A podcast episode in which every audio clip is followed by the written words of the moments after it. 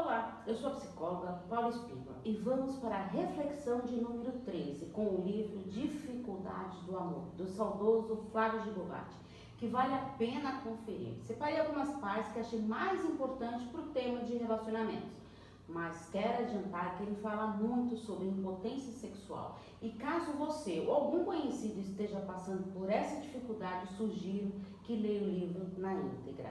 Então vamos para a reflexão número 13 do livro Dificuldades do Amor. Ele começa falando sobre a sexualidade humana. Os primeiros esforços para entender a sexualidade humana foram feitos por Freud e seus seguidores psicanalíticos e que mudaram muito para a nossa atualidade. A adolescência representa um complicado emaranhado de sentimentos dentro da mente da menina, ainda nesta idade com um ego bastante frágil. O grande drama da adolescência feminina é a prática da masturbação, com carga de culpa, porém a intensidade do desejo seja maior. O sentimento de culpa e sentimento de inferioridade decorrente de se sentir menos digna que as outras se instala de uma maneira acentuada. A maturidade emocional está correlacionada em aprender a ter orgasmo vaginal. Olha só que interessante que ele fala. A visão preconceituosa do sexo como algo com certa carga de indignidade, de indignidade, indecência persiste e é em geral para todos no nosso país. O exagerado sentimento de culpa ligado à sexualidade está na origem de quase todas as dificuldades sexuais femininas. A frigidez sexual é uma defesa contra uma sexualidade sentida como muito intensa e que plenamente manifestada poderá levar a um resultado catastrófico.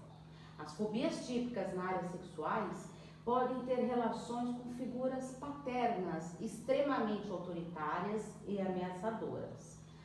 Vamos então agora falar sobre a sexualidade masculina. A ansiedade de desempenho, que consiste em uma fonte de preocupação com o desempenho sexual adequado, principalmente no aspecto quantitativo. A, rivalidade com a figura do pai, em geral mais autoritário e agressivo, é bastante mais difícil do que da realidade da menina com a mãe. Um assunto importante que fala muito é sobre a ejaculação precoce e a impotência sexual. Fica claro que certos homens não têm condição emocional de lidar com uma única experiência mal sucedida. É, quer desejar se aprofundar mais nesse assunto, leia o livro que vale a pena. Agora eu vou falar um pouquinho. Então vamos falar um pouquinho do amor e paixão. Ele fala do amor enfatizando os sentimentos de possessividade e de controle. O amor tem fonte carga de dominação, a excessiva dedicação e devoção. Começa o namoro com um amor caracterizado como um remédio perigoso para um sentimento de inferioridade.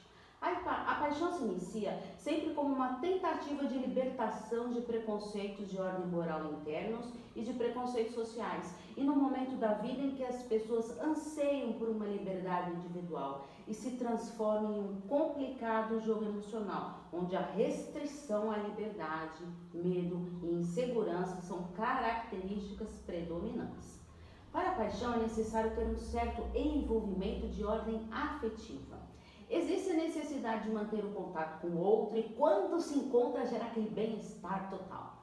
As diferenças entre amor e paixão são quantitativas. É como se na paixão vivêssemos o amor com uma lente de aumento.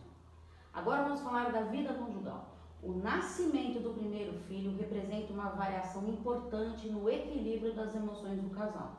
As dificuldades sexuais coincidem com a gravidez da mulher e o nascimento dos filhos. Mulheres apresentam um sentimento hostil pelo marido durante a gravidez. Esse sentimento é superado por se sentirem úteis e felizes por terem gerado um ser humano.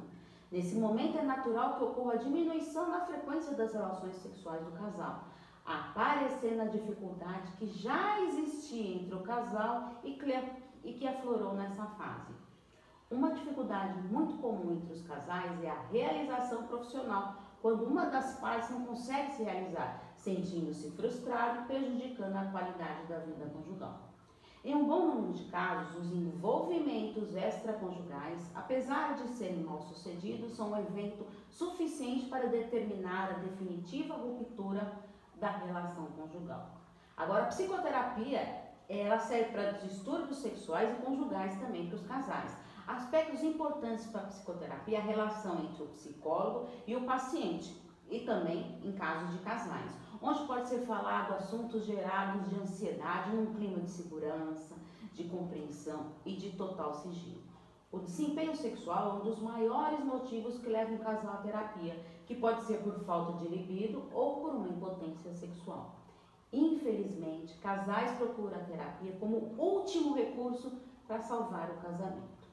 Quero frisar a importância da psicoterapia de casal, mas que isso funcione quando ambos querem participar. Caso seu parceiro não esteja disposto para terapia de casal, faça você a individual, pois a sua mudança reflete no outro. Então agora vamos para o nosso plano de ação. Como toda reflexão de livro, eu peço que pegue papel e caneta para o seu plano de ação Responda de coração aberto e seja sincero consigo mesmo.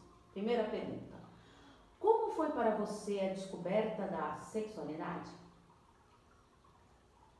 Segunda pergunta: A sexualidade lhe trouxe algum trauma? Terceiro: Que fase da sua vida ficou mais encantada com o amor ou com a paixão? Caso tenha filhos, como ficou o seu relacionamento após o nascimento do primeiro filho?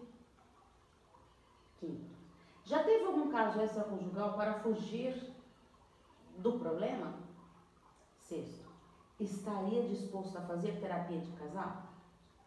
E sétimo e última, qual foi o seu aprendizado com essa reflexão? Seja sincero em suas respostas, volte esse vídeo para rever volte a ver a parte do plano de ação, vá parando o vídeo para você responder calmamente, pense bem. E caso seja é, tem interesse em psicoterapia, tanto de casal como individual, estou à disposição para atendimentos no 11 9 8313 2371. Um grande abraço. Tchau, tchau.